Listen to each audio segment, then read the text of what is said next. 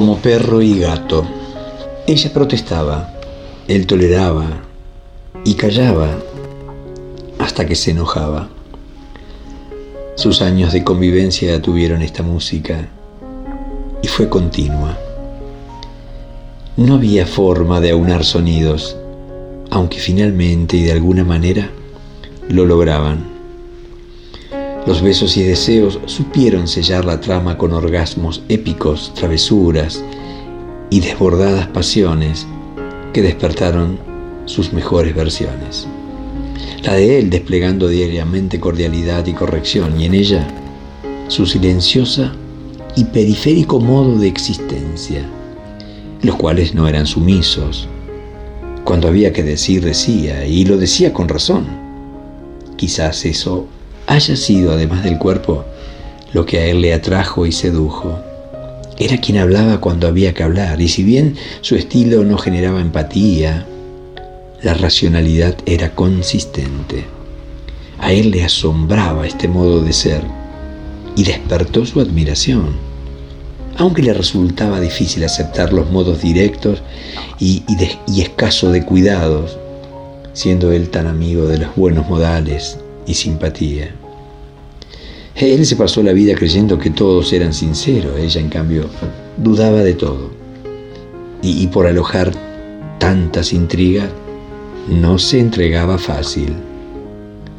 Él en cambio era un crédito que de primera mano otorgaba.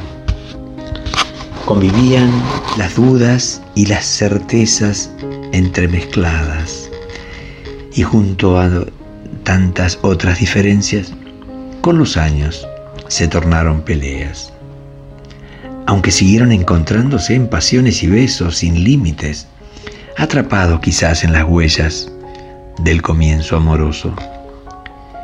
Los enojos no duraban porque sencillamente no eran profundos ni se lastimaban. Sabían que los unía. Para cualquiera, esas discusiones eran señales de honda discordia. Para ellos en cambio, era una brisa, ni siquiera un viento. Cuando los achaques llegaron, los cuerpos fueron lentos. Hablaron de la muerte y él explicaba el sinsentido de esta vida, que todos estamos en el bolillero, que es la única que no se puede ganar. Que a lo sumo, cada día bien vivido es la forma de postergarla un poco. Y aún bien viviendo, igual la muerte nos llega y nos lleva. A ella, tan amiga de la lógica, no le gustaba escuchar esta certeza. Prefería soñar que llegaría más tarde, cuando los años sean muchos. Él no dejaba de practicar su deporte preferido.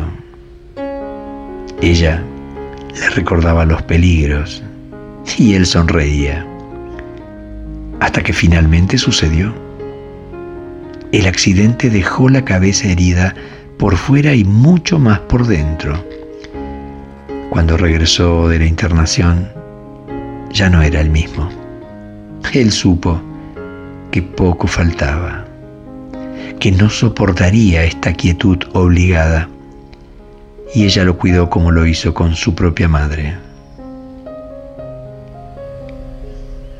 Hasta el último día. No hubo promesas de encuentro en el más allá. Él no creía, pero se apretaron la mano antes del final. Fue el orgasmo más distendido y sentido que tuvieron su cuerpo en esta versión añosa.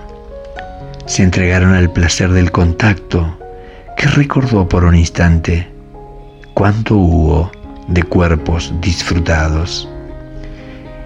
En eso estaban cuando la mano perdió firmeza, se hizo blanda, quedó inerte, y ella, de obstinada nomás, se la apretó más fuerte.